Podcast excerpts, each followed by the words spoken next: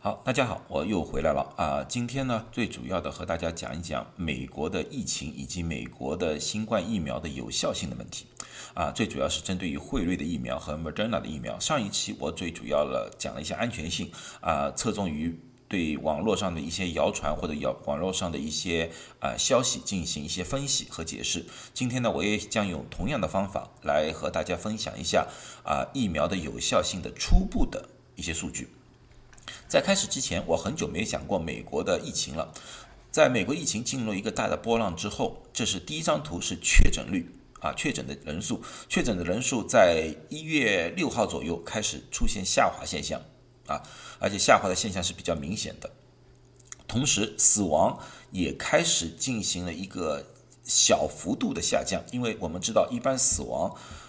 在将是在确诊以后大概两到三周才会出现，所以说这个是缓步下降，这个是我可以理解。最主要的一个数据，我老实告诉大家，因为很多人都在问我这个确诊的数字是不是正确，我说你根本就不用管啊，我们要管的是住院。因为到了医院里面住院，像我们医院住院的病人，新冠病人，他不是单单测试一次，在外面的确诊，往往很多人只是测试一次，而在医院里面，基本上三天要测试一次，以确定病人的这个情况。所以说，这个反复测试的话，假的阳性的几率就大大显降低。所以说，我觉得住院的那个数字是相对来说是最正确呃精确的。同样，同样，一月六号开始也是出现了一个下降的现况。那么从整个美国来看，另外人有人告诉我。啊，这个下降是不是因为美国测试的少了，所以下降？不是，在过去十四天，美国的新冠测试人数还是在上升，速度还是保持的一个上升趋势啊，所以速度没有慢下来。然而，确诊的新案例确实下降了，在美国的五十个州加上周边的一些小的领域，像关岛啊这种小的领域加在一起的话，我们现在发现整个美国只有三个州哦，或者三个地区。一个是 Virginia，一个是 Virgin Island，一个是关岛，这三个地方确诊人数还有在上升的趋势。有七个州，像纽约州这些，等下德州啊，基本上处于七个州处于平缓状态，也没上升也没下降。但是大部分的州地区，四十六个州和地区开始显下降。所有看到的绿色的都是显下降趋势的。所以说，对我们来说的话，这是一个好消息，说明美国的疫情出现了拐点。啊，这个拐点来之不易，是用四十万条人的性命换来的。我希望大家珍惜，也是很多医护人员没日没夜的工作而换来的。啊，我希望大家还是要小心谨慎，不要因为疫情有略微有好转而开始了放松自己。那么看看加州，加州是疫情最严重的地方，加州也出现了一个相对来说比较好的。确诊人数下降，但是死亡人数还在上升的阶段，啊，住院人数有小幅度的下降，但是重症病房还是非常危机。整个加州重症病房现在只剩下一千多个病床了，所以大家在加州的人朋友们还是千万千万小心，我们还没有完全走出阴影。虽然我们看到了希望，看到了拐点，但是没有完全走出。好，这是现在美国的一个现况。我那么我们想一想疫苗吧。今天早上洛杉矶呃 ABC News 里面新闻里面已经说了，洛杉矶的呃消防员出现了一个数据，整个洛杉矶各种人群加在一起，新冠如果去测试的话，阳性的比例是百分之七点八，就是如果说一百个人去测试新冠的话，大概有七点八个人会是阳性。消防员，因为你们要知道，美国的消防员不单单救火，他也救人啊，所以说他是一个高风险的工作，他会和各种各样的病人相接触。这批人呢，由于是一线工作人员，他们的注射的疫苗速度也比较早啊，所以现在为止，美呃洛杉矶消防员大概百分之七十五的人员已经注射了至少一针的疫苗，可能是辉瑞的，也可能是莫德纳的啊，啊莫德纳的，在十二月份，去年十二月份。这批人的确诊率是非常高的，确诊率是百分之十八。我记得那时候整个洛杉矶那时候确诊率是百分之十一点多啊，比那个普通人的确诊率高，因为他们是高风险人群。然而今天就是上两天确诊的人数下降掉百分之五点六，也就是说消防员这个高危险的群体的确诊率比普通人群还要低，这个不得不说，一定是一个疫苗的功劳啊！我相信大家有一点分析能力的，应该可以看得出来。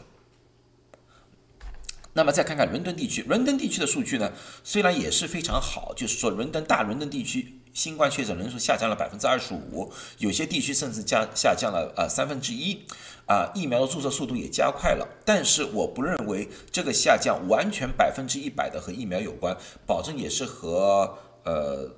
假期过啦，啊，注大家注意啦，呃，居家隔离啦，诸如此类的有关系。但是专家们说，如果说整个伦敦要完全控制好，疫苗将是一个关键。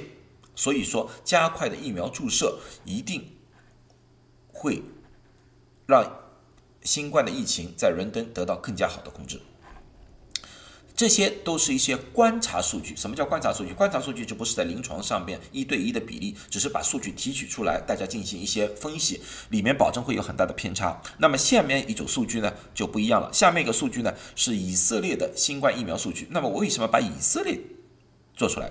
以色列这个国家是一个非常有趣的国家，它的总的人口只有九百万，啊。所以说呢，他的政府和惠瑞公司达成了一个协议，这个协议是如此的，就是说惠瑞将尽自己最大的可能提提供给以色列足够的疫苗，让他们进行全民注射。啊，作为回报，以色列将把疫苗注射之后的数据，包括注射人的呃年龄、性别以及基础疾病，打打针了之后的效果。的所有的数据和汇率公司进行交流。那么大家知道了，汇率三期临床的测试用了四万四千人，啊，已经很不少了。但是以色列这里的数据是九百万人，哪怕不是百分之一百，哪怕只有五百万人的话，这个数据对汇瑞公司来说的话，已经是一百万的增加，一百倍的增加，不是一百万，一百倍的增加啊！这个数据将是非常宝贵的。这个数据也给全世界所有。选购辉瑞疫苗的国家一个非常好的参考数据，所以汇瑞公司欣然答应。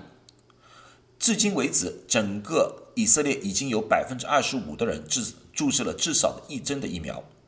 以色列总理已经说了，他希望在三月份达到第一个全民免疫，将是全世界第一个全民免疫的国家。啊，以色列政府在十二号。公布了一个粗略数据，这个数据没有一个原始数据，它只是粗略的一个百分比。它告诉大家，注射完辉瑞疫苗一针十四天以后，只是一针，不是两针啊，一针十四天以后产生了百分之五五十的保护效率。以色列最大的一个医疗机构就有点像我们美国的叫 HMO 一样啊 c l a l e t 他对四十万六十岁以上的老人进行了对比，他发现打了十四天之后，有效率是百分之三十三。以色列第二大的医疗机构啊，Maccabi 也做了相同的对比，也是四十万人，一针以后有效率是百分之六十。那么大家又说了，为什么这个三个数据，一个百分之五十，一个百分之三十三，一个百分之六十，有这么大的差异？在我的看来，这个百分之五十和百分之六十是非常接近的了。啊，这个可能在统计上有一些些小的人数上的误差，这是我完全可以接受的。这百分之三十三，最主要他们选择的人，他们是选择六十岁以上的老人，老人人数偏高。一般的老人免疫能力相对来说比较低下，他们产生抗体的速度以及产生抗体的量，保证比年轻人少。所以说，产生百分之三十三情有可原。在我的统计里面看法，我觉得卫生部的百分之五十这个是相对来说比较靠谱的。然后，对随着时时间的推迟，就是说，呃，时间越长，那个。抗体产生的量可能会越来越多，特别打了第二针之后，达到汇率临床所说的百分之九十五，不是没有可能性啊。从这个数据，这个初步数据，所以我说这个叫初步数据。从这个初步数据里面来看的话，所谓的啊，有些人所传的汇率的疫苗只有百分之十九和百分之二十九的有效率，这个完全是瞎扯淡了啊！我们看都不用去看了，也不用去分析和回顾了。当然，这些好消息背后还是有一些不同的声音的。那么，我欢我们是欢迎不同的声音，让我们可以从不同的角度去看这个疫苗的安全性和有效性。呃，在一份生物学的报告里面，叫 BioXRV，BioXRV 呢并不是一个可以专家评估的一些论文，它这些都是自己发的一些论文。这些论文呢，里面呢，在上面写了 “now being certified by peer review”。Peer review 是什么意思？peer review 的就是说，你这篇论文在发表之前，需要其他的专家去分析和论证，他们认为你的数据里面是不是有误差或者有误导啊？而这篇就是自己可以随便发的。叫 preprinted，随便发的，所以呢，他们没有经过 peer review，所以里面有些数据会不会有些失误，会不会有些出入，是完全有可能，但是绝对会给我们一些提示和一些不同角度的看法。呃，有几个科学家研究发现，他们说，呃，现在的辉瑞和 Moderna 的疫苗可能无法。完全有效的阻挡南非的变异，因为现在我们比较关心的变异有两个，一个是伦敦的，也就是英国的变异，一个是南非的变异。这两个变异，他们是研究了南非变异，他说不能完全阻挡。汇率公司在第二天，这个是一月十九号发布的，一月二十号的时候，汇率公司马上反击，他说不是，我们的科学家的研究发现，完全可以阻挡变异。好，那么大家说为什么会有这么大的差异？我是怎么解读的？我的看法是，两个都没有错，啊，这个疫苗是可以阻挡变异病毒，但是南非的这个变异可能使这个疫苗的有效性有略微有些下降的趋势，所以说他们用的词，这篇文章用的词叫做没有完全有效，并不是说无效。所以用词上面需要小心。我看了整篇论文之后，我发现他们所提到的，就是说对于南非疫苗呃南非变异有效率下降了，大概是百分之二十到百分之三十啊。当然，这个需要给我们一个警惕啊，但是并不是说这个疫苗无效。所以汇率公司说的我们有效还是正确的啊，确实还是有效的啊。啊，所以呢，这从这个数据上来看的话呢，我还是 encourage，就是要求大家尽快的打疫苗，如果有可能的话，尽快打疫苗，不要拖了，不要拖了，因为你拖的时间越长，以后的变异，以后的情况会怎么样，谁都无法预测。你早一天使自己有免疫能力的话，你越安全一点。好，好，最后一个，我就想和大大家经常问我的，那么我。每次视频都是说，十六岁以下或者十八岁以下的青少年现在不能打疫苗，因为没有数据。呃，Moderna 公司在十二月十二月份，呃，去年十二月份已经开始了对十二岁到十八岁的青少年进行新冠疫苗的测试。啊，他们在将招生三千位志愿者。啊，如果说你觉得自己的孩子是在高危人群，啊，或者说你觉得自己的孩子将来想学医，啊，我建议。可以和他们联系一下，看看你们可不可以符合进行测试。那么人家说，为什么学医我们要去？因为从现在你们也看到了，医生这个行当在白大褂的背后有很多很多辛酸。像这次疫疫疫情里面，你们也看到了，所有的医护人员永远跑在最最前面，风险也永远是最最大的。如果你对这个行业没有充分的热情、充分的认识，茫茫然的进去，花了八年时间。加上三年的实习，拿到了一个医生执照的话，你可以回头一看，你可以放看到自己很多的小伙伴可能已经成家立业、安安稳稳了，你还在拼命的啃书本。如果你对这个行业没有足够的热情，只是为了钱的话，我觉得没有必要进入这个行业。所以这是要给小孩子们一个一个呃一个教育的点啊，告诉大家，进入这个行当并没有表面这么光鲜，我们要有很大的舍身精神。要有很大的不怕死的精神。说句实在话，好了，今天就分析到这里啊。希望对大家来说的话，对现有的疫苗有更加大的信心。啊，下一期呢，我会对一些特殊人群，比如说是像孕妇啊、哺乳期的妇女啊，以及免疫系统低下的人呢，CDC 到底是如何建议的？到底是？他们有什么数据啊？这时候我会，到时候我会和大家分享一下。那么希望大家期待于我下一期的呃视频。如果对我的视频呃觉得可以的话啊，你可以 subscribe 啊订阅我的视频。呃，我尽量做的所有东西都进行第一方的测呃认定吧。